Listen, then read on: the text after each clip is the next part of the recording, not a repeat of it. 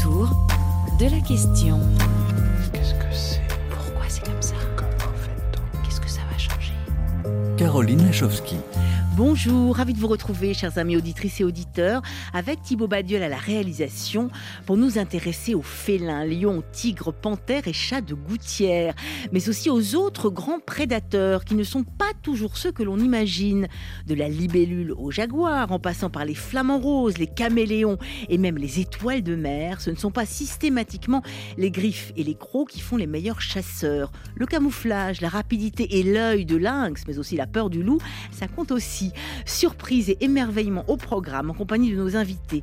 Géraldine Véron, professeure au Muséum national d'histoire naturelle et commissaire scientifique de l'exposition Félin au Muséum, en compagnie également d'Alexandre Lécu, vétérinaire de faune sauvage et directeur scientifique du parc zoologique de Paris, qui nous avait fait partager une saison de prédateurs au parc zoologique.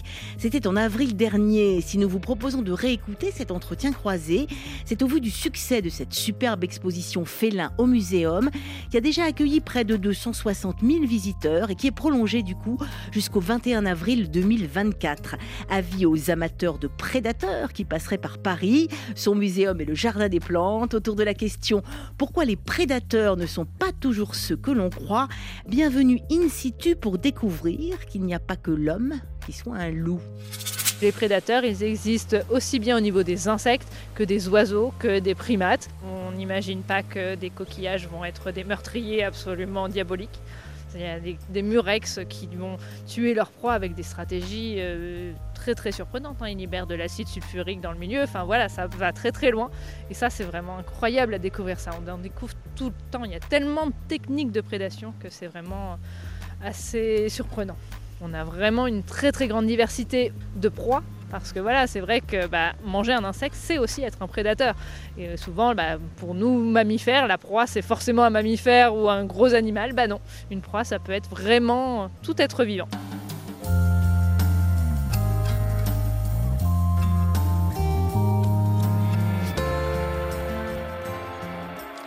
Voilà qui est dit par Elisabeth Cartier, médiatrice de la saison Prédateur au Parc zoologique de Paris, au micro de notre reporter Stéphane Duguet. Bonjour Géraldine Véron. Bonjour. Bonjour Alexis Lécu. Bonjour. Merci d'être en direct avec nous pour nous faire découvrir. Alors, Géraldine Véron, les plus emblématiques de tous les prédateurs, la grande famille des félins. 38 espèces en tout, euh, à l'exception, ils sont partout hein, sur la planète, à l'exception de l'Australie, de Madagascar, et des pôles, bien sûr, tigres, guépards, jaguars et chats, exposés et représentés comme on ne les avait jamais vus dans, sous la grande galerie de l'évolution du Muséum national d'histoire naturelle. Une fantastique exposition félin dont vous êtes, Géraldine, la commissaire scientifique. Je rappelle que vous êtes professeur au muséum, responsable scientifique de la collection des vertébrés et spécialiste des petits carnivores. Alors ce n'est pas la taille qui fait le prédateur, même si les plus impressionnants, bah, ce sont évidemment les félins. L'idée c'est quoi de cette exposition, Géraldine? Nous les faire découvrir dans leur diversité et dans leur beauté, parce que qu'est-ce qu'ils sont beaux. Oui, leur diversité, parce qu'en fait, les gens connaissent euh, effectivement un certain nombre de, notamment de grands félins, mais euh, ils ne connaissent pas forcément euh, le chat pêcheur ou le chat à tête plate ou le chat Le des chat Andes. pêcheur. Oui, il y a des chats qui pêchent. Euh, là, c'est une espèce qui vit en Asie du Sud-Est. Ce sont des chats sauvages. Tout à fait, ce sont des espèces de, de félins. de félins. Et puis le, le- le but aussi de l'exposition, c'est de montrer que beaucoup de menaces pèsent sur ces félins, puisque leur habitat disparaît, qu'ils sont parfois chassés. Euh, il y a beaucoup de trafic aussi, euh, que ce soit pour des animaux vivants ou pour des parties de ces animaux. Enfin, on sait pour le tigre que beaucoup de parties sont utilisées, par exemple, en médecine Chinoise. traditionnelle chinoise, mais d'autres espèces également. Euh, et c'est un, un impact important sur ces espèces. Oui, des prédateurs qui sont fragiles et qui sont menacés.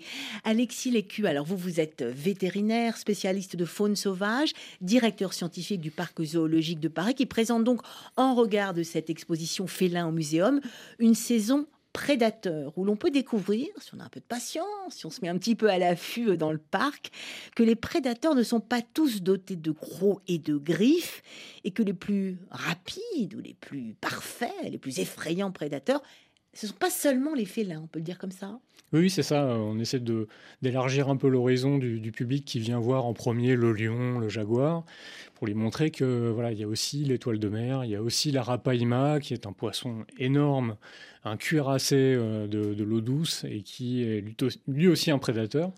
Et euh, le tamanoir qui, qui fait des véritables génocides dans les, dans les fourmis.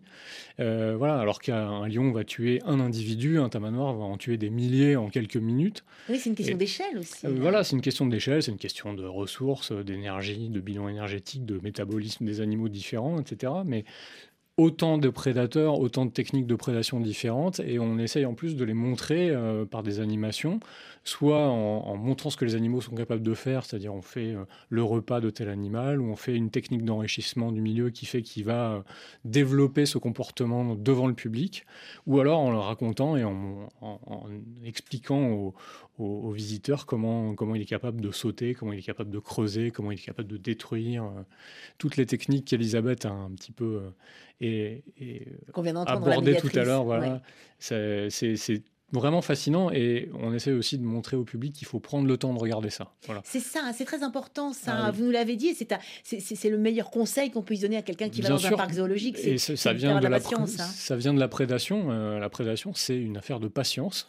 Oui. des animaux qui restent immobiles pendant des heures pour euh, avoir un succès de chasse. Bah, c'est pareil, pour regarder un peu ça, il faut que l'être humain ralentisse un peu et se mette à regarder. Il va découvrir des choses merveilleuses à voir. Et il va voir qu'autrement, il ne verrait jamais. Mhm. J'ai envie de vous demander à tous les deux, euh, peut-être Géraldine d'abord, votre définition des prédateurs. Vous êtes au départ spécialiste des carnivores, des petits Mhm. carnivores notamment. Là, vous, vous avez géré toute cette immense exposition et magnifique, hein, on dira jamais assez félin. Euh, Qu'est-ce qu'un prédateur Euh, Est-ce que c'est une catégorie qui, qui fonctionne toujours et qui englobe quand même énormément d'animaux? Alors la prédation, c'est en fait c'est un mode d'alimentation. C'est pas un groupe taxonomique. C'est pas D'accord. même si les carnivores euh, en général sont prédateurs, ils ne le sont pas tous euh, d'ailleurs. euh, c'est de se nourrir en fait d'autres animaux que l'on va tuer pour se nourrir. C'est ça la prédation en fait. Donc les félins sont hyper spécialisés vers ce mode de- d'alimentation. Euh, ils font partie de l'ordre des carnivores, donc d'autres carnivores pratiquent cela, mais évidemment plein d'autres euh, espèces également. Euh, les félins, c'est vraiment le, on va dire un peu le modèle ultime euh, de, toutes les caractéristiques à la fois morphologiques et comportementales pour être des prédateurs efficaces et aussi bien, voilà, par ils ont une dentition spécialisée, ils ont un corps complètement adapté à ça, au saut, à la chasse, à la course, euh, et des stratégies aussi. euh, leur mode de chasse, alors les félins chassent surtout à l'affût, et euh, une des espèces, bah, le lion, est une espèce qui va pouvoir chasser en coopération. Ce sont les seuls qui font ça, mais ça Oui. existe dans bien d'autres espèces, notamment chez les petits carnivores. C'est ça, oui, un prédateur n'est pas forcément solitaire. Il y a- y, toutes les, toutes les possibilités finalement. Bah, en fait, ça permet, euh, quand un- des animaux se mettent à plusieurs, de parfois pouvoir euh, atteindre des proies plus grosses que ce qu'ils auraient pu attaquer euh, seuls. Et puis, euh, certaines euh, stratégies, parce qu'il y a aussi des animaux qui sont euh, sociaux et qui vont chasser en groupe, mais qui chassent des petits, des petits animaux. C'est le cas de certaines mangousses, par exemple, qui se mettent en groupe. Ils ne chassent pas des animaux très gros, mais ça leur permet d'être beaucoup plus efficaces et de veiller à ce que tout le monde puisse se nourrir. Vous m'avez dit, Alexis Lécu, en préparant cette émission, alors je dis juste comme ça à nos auditeurs, je, euh, je vous appelle avant au téléphone et vous êtes le premier invité euh, qu'on n'a pas pu joindre tout de suite quand on le voulait par téléphone parce que vous étiez en train d'anesthésier une girafe. Une excuse que j'ai absolument acceptée parce qu'elle était vraie en plus. Mais vous m'avez dit, donc Alexis Lécu, que euh, au fond, vous êtes aussi un peu éthologue, hein, vous avez fait de l'éthologie, qu'au fond, il était plus intéressant d'essayer de se mettre dans la tête d'un prédateur que dans la tête d'une proie. Expliquez-nous ça. Oui, parce que forcément, euh, la palette comportementale qui est liée à la prédation, elle est beaucoup plus large. Si on caricature la proie, elle n'a qu'une seule chose à faire, c'est fuir Mhm. ou se dissimuler. Alors que pour le prédateur, il y a beaucoup plus de possibilités qui sont liées à ses capacités euh, physiologiques et à la technique qu'il va mettre en place, au fait qu'il soit, comme on le disait tout à l'heure, solitaire ou en groupe. Euh, par exemple, on sait que le, effectivement, la plupart du temps, quand les, les carnivores ou les prédateurs sont en groupe, ils augmentent leur succès euh, à la chasse. Mais il y a un seuil où ça devient faux. C'est-à-dire que au Ah. bout d'un moment, plus ils sont nombreux, plus chacun va être un peu individualiste et ça va chuter de nouveau. Ça a été très bien prouvé chez le tigre ou chez le, chez le loup, pardon. Et donc, euh, on sait que tout ça fait qu'il y a des interactions et des comportements entre les animaux qui sont extrêmement complexes, très proches de ce que de ce qu'on peut voir chez les primates, par exemple, qui sont un peu notre référence étalon en termes d'intelligence animale, entre guillemets. voilà, le, mensonge, la dissimulation, tout ça, c'est des qui paraîtrait être l'apanage du, du, primate euh, humain ou non humain. Et en fait, on peut le retrouver chez les, chez les carnivores. Donc c'est vraiment fascinant de, de, de, se mettre à, les observer de ce point de vue-là. Fascinant aussi pour la beauté. Alors là, j'ai envie de m'arrêter sur le jaguar, parce que c'est quand même dans l'exposition félin, il y a notamment un ralenti sur ce, la course au monde du jaguar. Je propose d'abord d'écouter, puisque vous avez des jaguars au parc zoologique, d'écouter au micro toujours de Stéphane Duguet, notre reporter, Pierre-Yves Bureau, qui est le directeur du parc zoologique de Paris. Euh, il est en fait euh, devant la vitre derrière laquelle vivent le couple de jaguars Aramis et Siamara. Simara, c'est juste Simara. C'est juste là. Originaires tous les deux d'Amérique centrale, les jaguars du muséum. Les jaguars, donc on a un couple, ce sont des stars au parc zoologique de Paris et ils forment parmi les prédateurs les plus redoutables euh, d'Amérique du Sud. Si on prend les, jaguars, on est donc sur euh, une des espèces de prédateurs les plus euh, efficaces et impressionnantes, avec notamment une mâchoire extrêmement puissante qui peut briser les os. Et du coup, on a des animaux de 1 à 100 kg qui peuvent être des proies des jaguars. Ils font partie des prédateurs efficaces, même si certains animaux peuvent être inattendus, enfin certains prédateurs peuvent être inattendus dans leur efficacité, au-delà justement de félins comme les jaguars. On peut prendre l'exemple de la, de la libellule, de la grenouille taureau, de l'étoile de mer, qui sont des espèces animales auxquelles on ne pense pas. Le manchot de Humboldt également, mais qui peuvent être redoutablement efficaces. Si je prends la libellule, c'est 95% de taux de réussite. Alors que d'autres prédateurs, par exemple comme le loup, plus de 3 fois sur 4, le loup rate sa proie. Finalement, toute la, la diversité du vivant comprend des prédateurs, et qui dit prédateur dit aussi proie la libellule plus forte que le loup. C'est quand même assez étonnant, euh, Géraldine Véron. Bah, en fait, c'est ce qu'on disait tout à l'heure, c'est une question d'échelle aussi. C'est-à-dire que, euh, évidemment, ces, petits animaux nous paraissent euh, pas très puissants parce qu'ils sont tout petits, mais à l'échelle de leur proie, et on retrouve la même puissance. Ils ont besoin de se nourrir, donc développent des stratégies. Et effectivement, ça peut paraître euh, un peu surprenant de voir ces animaux. Il y en a beaucoup hein, qui sont prédateurs. L'étoile de mer aussi, c'est très étonnant parce qu'on l'imagine totalement passive, l'étoile de mer. on a l'impression qu'un prédateur, c'est actif. Bah, ça l'est en fait. C'est juste eh que nous, on ne les voit pas en action. Alexis Lécu, les oiseaux aussi, le manchot, le manchot de Humboldt, qui n'est pas, enfin, qui voilà, et sont aussi de, de, de super prédateurs. Ah oui, tout à fait. En fait, ils sont adaptés. On parlait de l'étoile de mer tout à l'heure. Je vous défie d'aller chercher une moule quand vous n'avez pas des outils euh, pour aller chercher la moule au milieu de, euh, au creux de, son, de ses coquilles. Euh, ben, c'est un peu la même chose avec le manchot qui doit adapter sa vitesse à celle de, des poissons qui chassent. Qui est, voilà, c'est des, des, bancs qui sont insaisissables, très mmh, rapides, mmh, mmh. dans une eau très froide.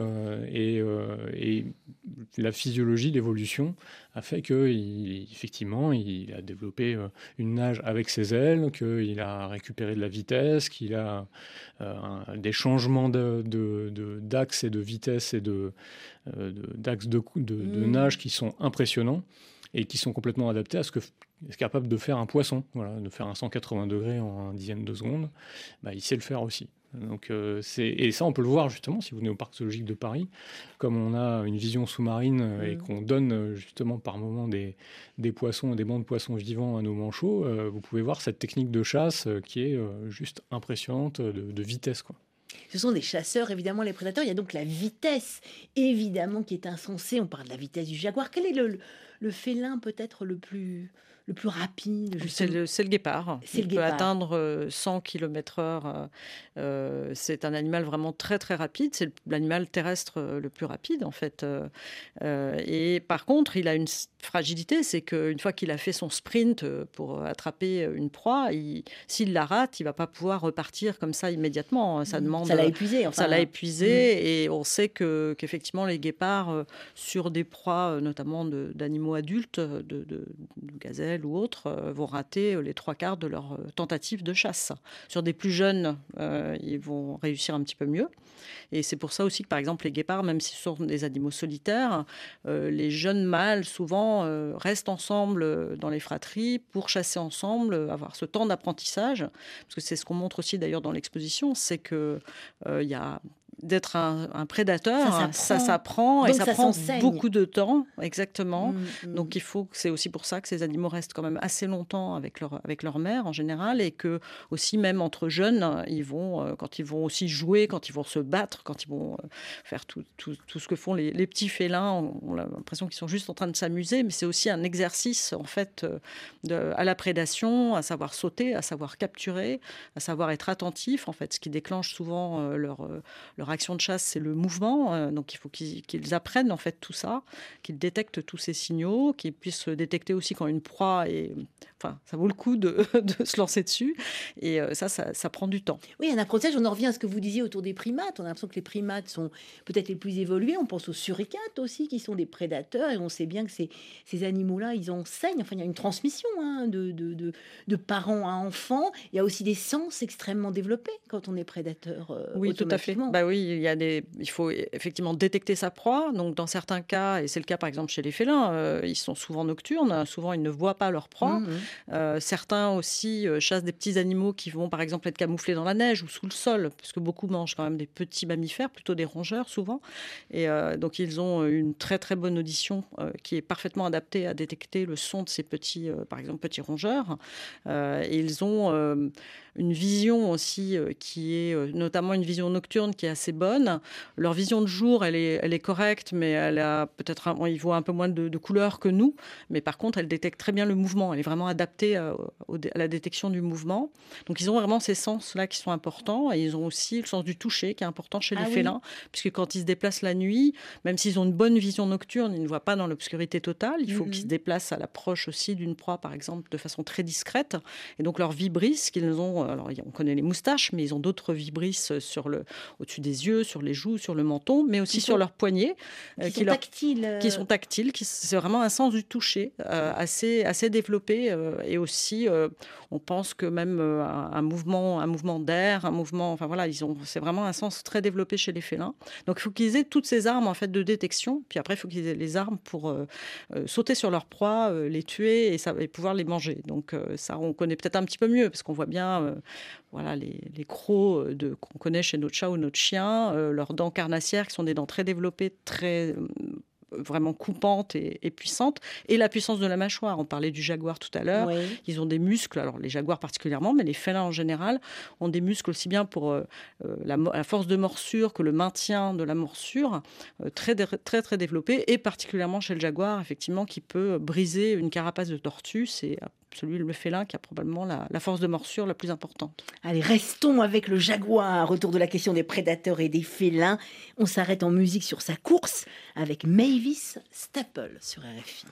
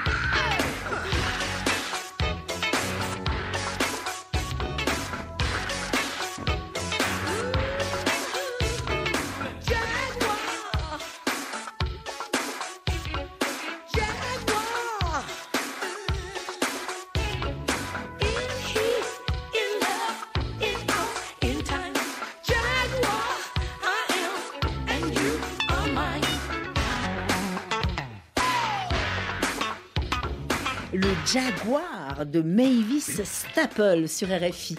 Autour de la question pourquoi les prédateurs ne sont pas toujours ce que l'on croit, après nous être arrêtés sur les plus emblématiques d'entre eux, les félins qui s'exposent dans leur fantastique diversité au Muséum national d'histoire naturelle à Paris, nous repartons au parc zoologique pour la saison prédateur du parc. Compte rendu émerveillé de Robin et Marcel, 10 ans chacun. Alors Robin est devant un couple d'otaries à crinière, elle a la femelle 120 kg mouillée et Aramis le mâle 350 kg, tandis que Marcel découvre que de petits oiseaux, comme les reliers d'Afrique de l'Ouest, se révèlent de très efficaces prédateurs au micro de Stéphane Duquet. On va applaudir bien fort à, à Amis pour voir s'il est capable de faire un magnifique bonjour. Amis, c'est à toi. On a vu euh, des oiseaux, des flamants roses, des espèces d'oiseaux avec euh, une espèce de long bec euh, en forme de spatule un peu. Une dame euh, les a nourris avec des insectes. Les oiseaux, ils venaient les attraper en plein vol. Et bah, ils, ils devaient être un peu rusés, je pense. On a vu euh, des otaries. Euh, J'ai été étonnée par la différence de taille entre les deux espèces et la différence de poids aussi entre le mâle et la femelle. Il est vraiment très euh, volumineux, on va dire. Et alors, est-ce que tu pensais à des otaries quand on parlait de prédateurs? Non, J'a- j'aurais jamais pensé à des otaries. Et du coup, là, quand tu les vois chasser, parce qu'on les a vus un peu chasser euh, du poisson notamment, qu'est-ce que tu en as pensé? En vrai, euh, même si on n'y pense pas, en vrai, c'est très intéressant de la manière dont elle chasse.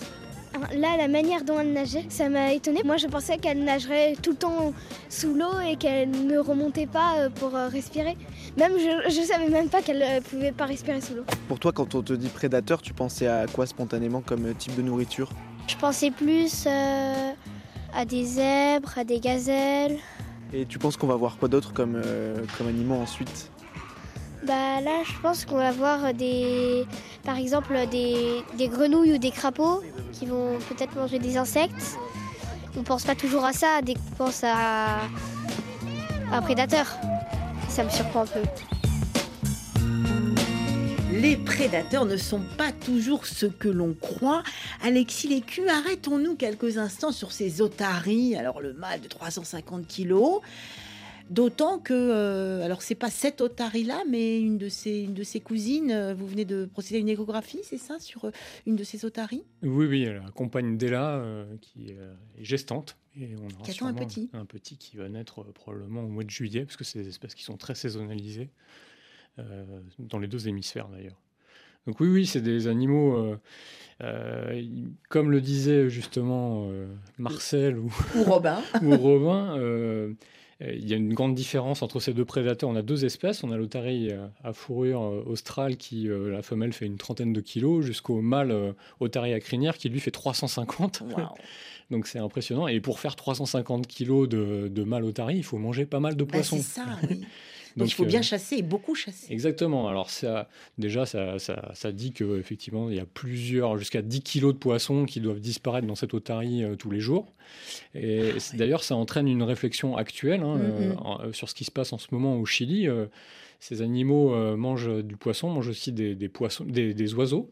Et des oiseaux marins qui sont eux-mêmes victimes d'un autre problème qui est la grippe aviaire en ce moment. Mhm. Et on a euh, effectivement des grosses diminutions de population et des échouages massifs, euh, non seulement d'oiseaux marins, mais aussi de pinnipèdes, hein, de- d'otaries, D'otaries.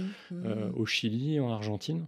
Oui, parce que tout est lié dans cette Tout est chaîne lié, alimentaire, hein. exactement, exa- exactement. Et donc, euh, savoir euh, qui prédate quoi euh, fait qu'on a un impact sur toute la chaîne dès, lors qu'on a une maladie infectieuse, comme c'est le cas de l'influenza aviaire. C'est ça. un- Et en plus, un prédateur peut être une proie pour un plus gros prédateur, enfin, etc. Ça, Tout ça à va fait. évidemment Tout à fait, ce c'est sens-là. exactement. Exactement. Parmi, alors revenons aussi aux, aux plus gros. Lesquels, quels prédateurs ou quels félins en l'occurrence, Géraldine Véron, puisque c'est là-dessus que vous avez travaillé pour l'exposition. Habituellement, c'est plus sur les petits carnivores. Lesquels vous fascinent le plus ou vous étonnent le plus?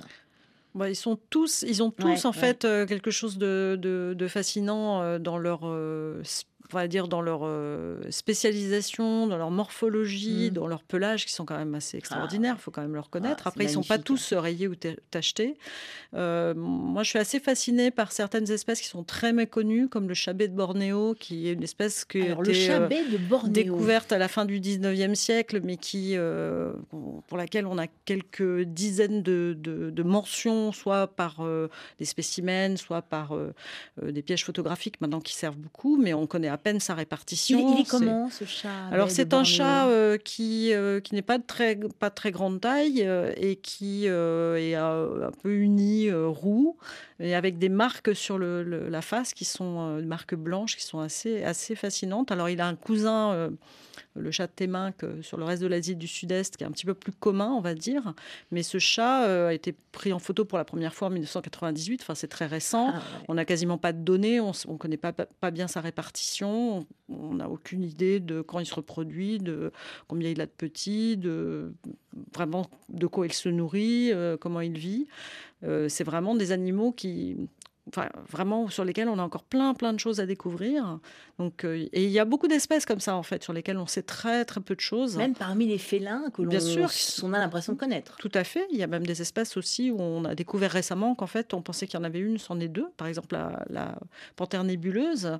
La euh, panthère qui- nébuleuse, elle est ou long- longibande, c'est celle qu'on peut, qu'on peut voir à la ménagerie du Jardin des Plantes, qui a ce pelage absolument magnifique euh, avec des, des formes de, de nuages, justement. C'est pour ça qu'on Mm. l'appelle nébuleuse, avec une très longue queue, qui est une acrobate absolument Mm. incroyable, qui peut descendre des, des arbres la tête en bas. Enfin voilà. Et on s'est rendu compte, euh, il n'y a pas si longtemps, en 2006, qu'il y avait en fait deux espèces de cette panthère.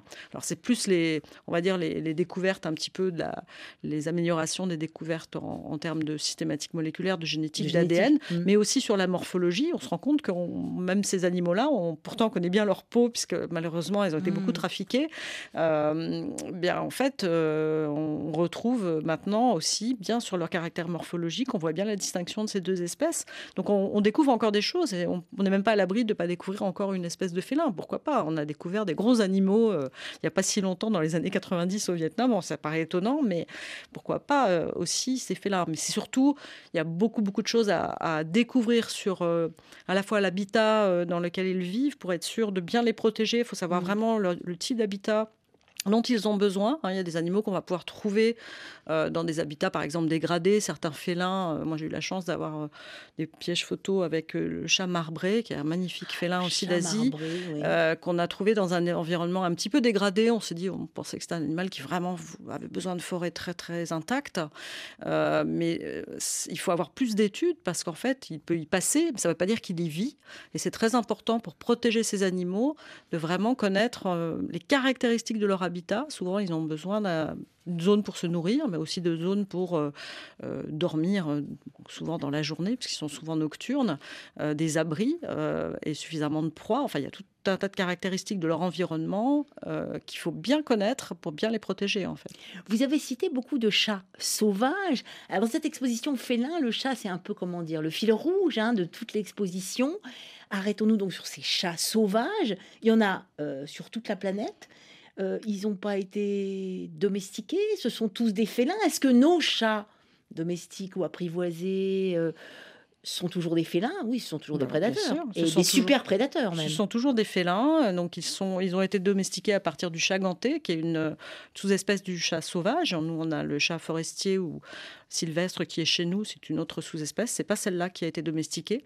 Et euh, effectivement, oui, ils, sont, ils ont les caractéristiques. C'est ce qu'on montre aussi dans l'expo en disant à chaque fois, euh, le, le chat domestique dit euh, oui, oui, moi aussi, je sais faire ça, Moi tout aussi, comme je les suis un félins sauvages. Alors le chat, petit félin, super prédateur, est-il vraiment totalement domestiqué ou nous a-t-il domestiqué? Ça c'est une question qu'on peut se poser en écoutant l'éclairage du zoologue Jean-Denis Vigne, que vous connaissez bien, chercheur et professeur au Muséum national d'histoire naturelle, qui travaille sur les origines de la domestication animale et qui a découvert dans une tombe chypriote le plus ancien chat apprivoisé. On l'écoute.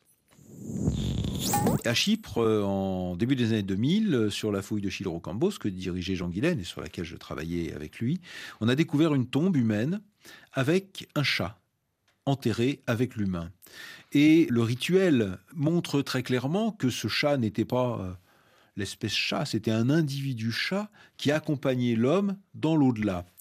Ça, ça veut dire qu'il y a un lien étroit. De quelle nature exacte On ne sait pas. C'est pour ça qu'on a employé prudemment le mot apprivoisé. Et encore, je suis même pas sûr que ce soit le mot qu'il faille employer. On peut sans doute pas parler de chat domestique parce que le chat en question, c'est un bon gros chat qui a un format de chat sauvage. Mais ce dont on peut parler, c'est effectivement de processus de domestication. Alors ça, c'était la plus ancienne relation homme-chat connue, hein, qui est datée aux alentours de 7000 avant Jésus-Christ, 7000-7500. Et euh, depuis, les fouilles que nous menons toujours à Chypre, mais sur un autre site plus ancien de plus de 1000 ans, montrent que le chat a été introduit depuis le continent, par bateau lui aussi probablement, et que euh, cette relation homme-chat finalement est beaucoup plus ancienne encore que cette tombe. Elle a débuté très probablement au tout début de l'agriculture. J'ai écrit dans un petit bouquin que le chat était l'animal domestique des agriculteurs parce que le scénario qu'on imagine et qui s'étaye de plus en plus, c'est que l'agriculture provoque l'accumulation de stocks et de déchets agricoles qui attirent les rongeurs dans les villages. Et les prédateurs naturels de ces rongeurs, ce sont les petits carnivores, en particulier le chat, qui s'est auto-domestiqué d'une certaine manière. Il est rentré dans les villages de l'homme parce qu'il y avait à manger. Et très rapidement, sans doute, le processus a été renforcé par une intentionnalité de la part de l'homme. Donc l'histoire de domestication du chat, c'est une très vieille histoire finalement. On a longtemps cru que c'était quelque chose de récent avec les chats égyptiens aux alentours de, des premières dynasties, etc. C'est quelque chose de beaucoup plus ancien, et puis qui s'est reproduit probablement à plusieurs endroits dans le monde. Là, on est au Proche-Orient, qui est le plus ancien endroit connu. J'ai parlé de l'Égypte, où un phénomène semblable a dû se produire cinq ou six millénaires plus tard. Et tout récemment, il y a un article qui est paru de collègues chinois avec lesquels je travaille d'ailleurs, qui montre qu'un un phénomène semblable s'est produit en Chine aussi, de concentration des stocks agricoles, apparition des rongeurs dans les villages et développement d'une relation privilégiée entre l'homme et le chat entre deux prédateurs finalement. Euh, je ne sais pas si vous voulez réagir, Géraldine Véron, euh, à cet éclairage de Jean-Denis Vigne. Bah, C'était une découverte vraiment très, très intéressante en fait, parce que c'est vrai que le, chat pour tout le monde, c'était euh, l'Égypte en fait, domestication en Égypte, parce que aussi il y a tellement de représentations. On a tous vu à la fois les momies de chat, à la fois les belles statues de, mm. de Bastet ou de Sekhmet qu'on a, qu'on d'ailleurs qu'on montre aussi dans l'exposition, puisqu'on parle aussi de ces relations entre l'homme et, et les en général. Et donc c'est vraiment euh, quelque chose de très intéressant. Il mentionnait effectivement la possibilité d'avoir eu peut-être un début d'apprivoisement, de domestication, mais qui était sur une autre espèce, le chat léopard, euh, qui sont, enfin, qui sont des animaux qu'on voit encore de temps en temps aussi dans les villages, en, plutôt en cage. Donc c'est pas, c'est là où on voit la différence. Il n'y a pas de processus de domestication, de sélection, de d'action sur la reproduction. En fait, c'est ça la domestication, c'est quand on commence à maîtriser la reproduction de l'animal. C'est ça pour en faire des animaux souvent plus petits et plus dociles et, et sélectionner des caractéristiques particulières. Donc c'est là où il y a une voilà une action euh, différente et qu'il n'y a pas eu sur d'autres espèces. Il y a eu beaucoup d'autres félins apprivoisés, notamment le guépard qui était utilisé là depuis des temps très anciens euh, comme euh, euh, on va dire non pour la chasse en ah, fait hein, comme il y avait des guépardiers comme il y avait des fauconniers et ça a probablement d'ailleurs contribué à la disparition du guépard en Asie. Il y a pratiquement plus de guépards en Asie hein, il reste une petite population en Iran et il y a eu des, des milliers et des milliers de guépards qui étaient utilisés comme ça et sachant que c'est une espèce qu'on a du mal enfin qu'ils avaient du mal à reproduire hein, maintenant en zoo ça se fait mais ça n'a pas été non plus très facile au départ. Ça a vraiment contribué très certainement à la, la raréfaction et quasi, quasi, disparition de cette espèce en Asie. Oui, on le rappelle. Donc les, les, prédateurs, les guépards, les félins les plus gros sont en danger aussi. Une question d'un de nos auditeurs à Lomé au Togo, il s'appelle juste Kwevijin, il demande, euh, c'est peut-être pour vous Alexis Locu cette question, si l'instinct de chasse des prédateurs se réveille avec la faim et euh, suite de sa question, est-ce que les prédateurs peuvent devenir inoffensifs s'ils sont nourris? Non. Ah, jamais inoffensif. Non, non, déjà, eh ça rejoint un peu la discussion qu'on avait tout à l'heure sur le l'inné et l'acquis. Mm, Effectivement, mm. il y a une petite, il y a une grosse part d'éducation de, par les parents, mais on s'aperçoit aussi, quand on regarde les jeunes félins notamment, qu'il y a des comportements qui arrivent tout de suite. Justement, la réaction au mouvement, la, la mise en pause à l'affût, c'est assez inné. Ils le voient, ils le font même quand ils sont pas avec les parents, même quand ils n'ont pas vu leurs parents le faire. Et, ça, ils le retrouvent rapidement, que ce soit à travers le jeu ou à travers. Il y a plein, même en, en, relation sociale entre eux, il y a beaucoup d'occasions pour qu'ils refont, pour qu'ils reproduisent ce, comportement en fait. Ils sont câblés, enfin il y a un instinct de prédateur. Voilà, ça, hein, ça, se déclenche vite sur une mm. couleur, sur un, mouvement de végétal, ça, ça peut revenir très vite. Donc c'est instinctif effectivement. Et c'est pas forcément lié à- au fait d'avoir faim ou de pas avoir faim. Et puis, euh, on sait aussi que même si euh, la satiété et euh, le niveau de métabolisme est un bon Mhm. déclencheur de, de la prédation, il n'y a pas que ça. Il y a beaucoup d'exemples de prédateurs chez le loup ou chez, chez certains félins où il y a quand même des, on va dire des chasses qui sont entreprises par l'animal alors qu'en fait il n'en a pas besoin métaboliquement. Par jeu, par. euh, on Alors sait après, pas. on peut, Ouais. euh, ça devient Mm. très anthropomorphique de Bien dire c'est par sûr. jeu, c'est par vice, c'est par, euh, Non, oui, oui. c'est par réflexe. mais en tout cas, il y a des fois où ce n'est pas lié euh, au fait d'avoir vraiment besoin de cette nourriture en particulier. Vous qui les soignez, qui les opérez, Mm. parfois vous avez eu des mésaventures avec des. Je sais pas, vous parlez de loups, vous parlez de non, non, heureusement, on fait en, on fait en sorte de ne pas avoir de mésaventures Ouais, parce qu'on ouais. connaît la dangerosité de ces animaux-là.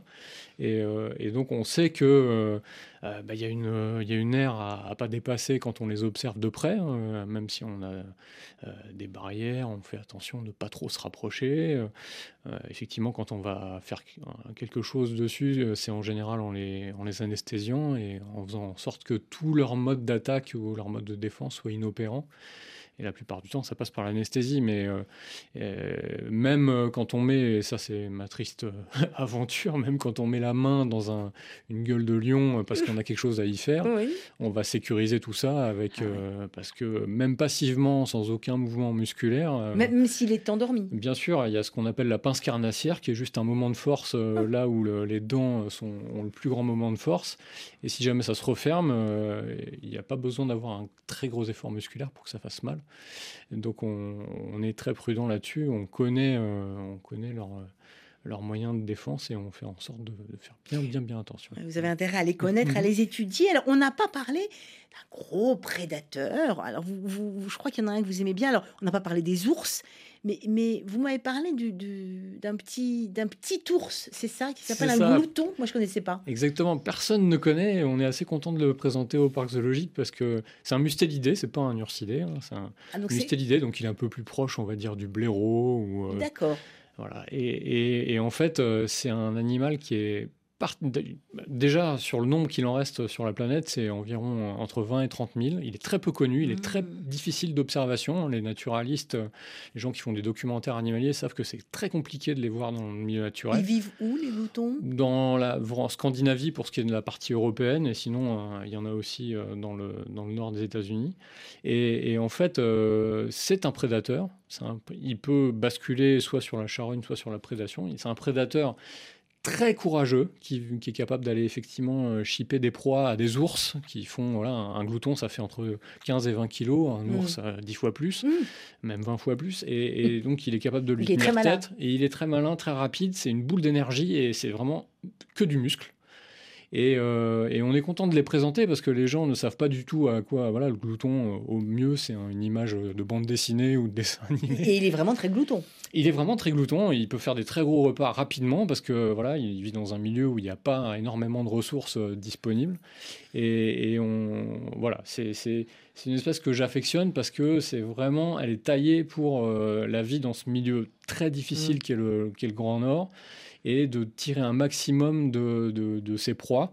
Donc elle est capable de manger des proies congelées, euh, de casser des os comme le fait le jaguar, euh, mais tout ça dans euh, 10 à 15 kilos. Un Voilà. petit Donc, modèle réduit. Voilà. Et vous en avez un petit, comment s'appelle-t-il, votre petit Bah, on en a un qui vient d'arriver, on a, on a une femelle euh, qui s'appelle Niemi et on a un mâle qu'on vient juste d'avoir qui vient d'un zoo polonais qui s'appelle Thunder. Voilà. Il porte bien son nom parce que en plus ils ont cette petite zébrure sur le blanche sur le flanc qui, est très caractéristique des gloutons et, puis c'est tout le temps en activité, ça fait des roulades, ça grimpe partout, ça casse tout.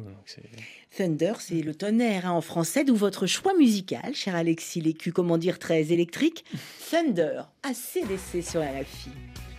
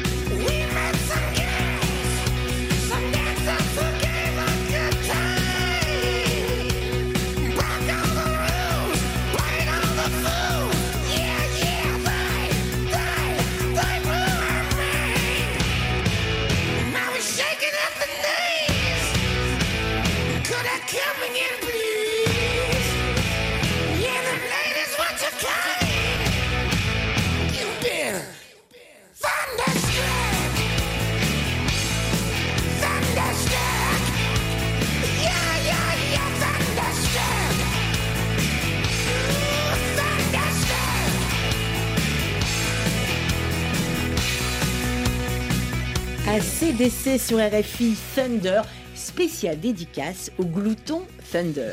Du parc zoologique de Paris, dont vous êtes le directeur scientifique vétérinaire Alexis Lécu. Autour de la question pourquoi les prédateurs ne sont pas toujours ce que l'on croit, nous sommes également en votre compagnie, Géraldine Véron. Vous êtes professeur et commissaire scientifique de l'exposition Félin au Muséum national d'histoire naturelle, avec tout de suite une nouvelle question pour vous deux, un message même adressé par le biologiste, ingénieur forestier et grand spécialiste des chauves-souris Laurent Tillon, qui était récemment notre invité pour son dernier ouvrage Les fantômes de la nuit, des chauves-souris et des hommes. On l'écoute.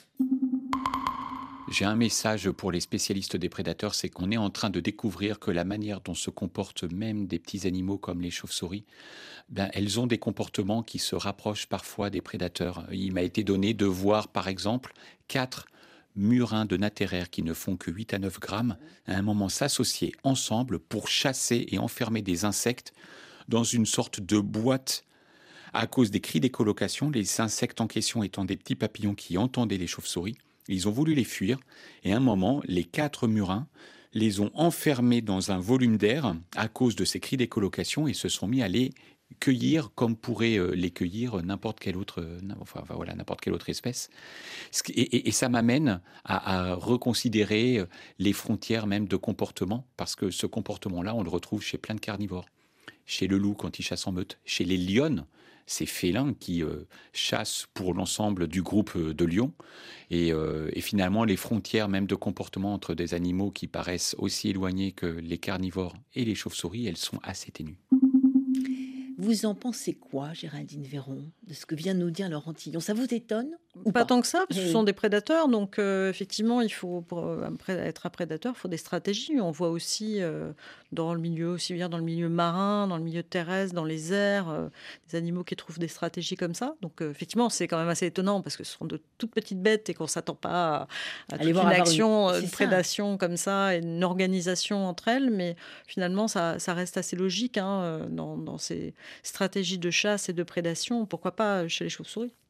Alexis Lécu Ben, en fait, ça me fait aussi penser, c'est un peu la convergence. Il y a des, des animaux qui n'ont rien à voir, mais qui vont utiliser les mêmes techniques, Mhm. parce qu'ils sont placés devant le même, euh, de la même énigme, à savoir manger quelque chose. là. Par exemple Par exemple, on peut avoir le, le tamanoir qui doit manger des termites, et on a un carnivore qui est assez atypique, qui s'appelle le protèle, qui est euh, une espèce de hyène, en fait, mais qui Mhm. s'est spécialisé sur les insectes. Il mange exactement la même chose, des termites, des fourmis.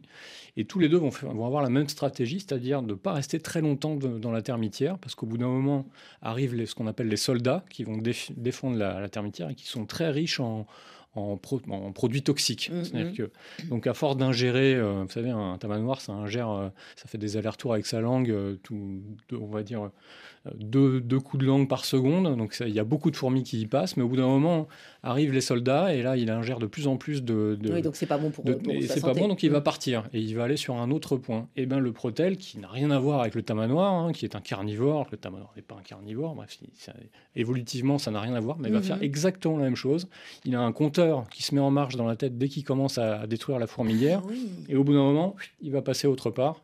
Et, ça, c'est quand même assez étonnant de voir que des animaux qui sont pas du tout sur le même continent, qui sont pas du tout évolutivement de la même branche, vont adopter la même stratégie pour, euh, pour se nourrir et prédater des insectes toxiques. C'est fascinant quand même, toutes ces stratégies, cette intelligence euh, des prédateurs. Vous pensez qu'il nous reste beaucoup à découvrir là-dessus euh, Bah, en- sûrement, là, le collègue euh, parlait de, de, de, de ne pas Du piège n'avoir- sonore, de- du piège sonore qu'il n'avait jamais observé avant. Donc, je pense qu'on, oui, je pense qu'on on voit quand même qu'il y a, il y a beaucoup de, bah, dans ce qu'on nomme l'intelligence, mais qu'on relie souvent à l'homme, on, on se rend compte que dès qu'on connaît un peu mieux euh, les ça, hein. animaux, euh, on découvre des choses assez étonnantes. On est souvent surpris, effectivement, euh, par, par les stratégies qu'ils peuvent dé- développer. Et effectivement, dans des groupes très, très éloignés, quand les contraintes et quand les besoins sont similaires, bah, finalement, les, les modes de, les solutions ne sont pas si nombreuses et on, final- finalement vont se rejoindre. Qu'est-ce qui vous a le plus surpris en travaillant sur ces félins et sur cette superbe exposition? Félin où on apprend énormément de choses, hein, on les voit dans la course, dans- enfin, qu'est-ce que vous vous avez appris personnellement, Géraldine Véron Bah, Moi, j'ai appris à, à- à un peu mieux connaître certaines de, de ces espèces, puisque finalement, euh, même si j'ai travaillé sur, sur certaines d'entre elles, on, voilà, il y a 38 espèces, on ne connaît pas forcément. 38 euh, espèces de félins. euh, voilà, ouais. tout à fait, en une diversité qu'on ne connaît pas forcément bien. Euh, donc, euh, voir aussi euh, la, diversité, finalement, ils ont beaucoup de points communs. Un félin, c'est un félin, on reconnaît le crâne, on reconnaît, voilà, ils ont tous, je sais pas, des, caractéristiques morphologiques très similaires. Et on se rend compte que bah, finalement, il y en a qui sont plus spécialisés dans, le, dans le saut pour attraper leur proie, d'autres dans, dans, le fouissage, d'autres éventuellement attrapent des proies aquatiques. Et ça a des conséquences aussi sur leur morphologie. Euh, le chat pêcheur euh, que j'ai mentionné Mm. plus tôt euh, euh, a des griffes qui sont pas aussi rétractiles, enfin qui vont pas rentrer autant dans les fourreaux parce qu'attraper un poisson, c'est quand même bien pratique d'avoir les griffes toujours clair, voilà, a des dents aussi un petit peu plus pointues, une tête un peu plus allongée puisque finalement c'est plus intéressant dans les milieux aquatiques. Donc on voit en fait que dans cette unité de, de félins qui paraît un groupe assez uniforme, assez spécialisé, il y a quand même une, finalement une grande diversité euh, de morphologie. On voit des, des animaux comme euh, le, le, le chat à pattes noires, qui est un, un petit, tout petit félin, c'est le plus petit africain, mais qui est celui qui a le plus grand taux de succès euh, pour attraper ses proies. Il Ouais. fait, euh, c'est un petit chat qui fait 2 kilos, mais qui peut sauter un mètre de haut et qui, euh, quand il a trouvé des proies, il les loupe pas. Donc on, on découvre, c'est vraiment, c'est plus ses comportements et cette diversité et cette spécialisation de chacun. Ils sont pas tous pareils en fait. Merci Géraldine Véron, merci Alexandre Lécu. Pour en savoir plus sur cette extraordinaire famille des félins, je vous rappelle, chers amis auditrices et auditeurs, que cette exposition superbe félin est prolongée jusqu'au 21 avril 2024 au Muséum national d'histoire naturelle. Si vous passez par Paris, n'hésitez pas, chers amis auditeurs et auditrices. En attendant, on vous glisse entre les oreilles Félin méchant, joli morceau jazzy signé Laurent Barden et Tigre d'eau douce sur RFI.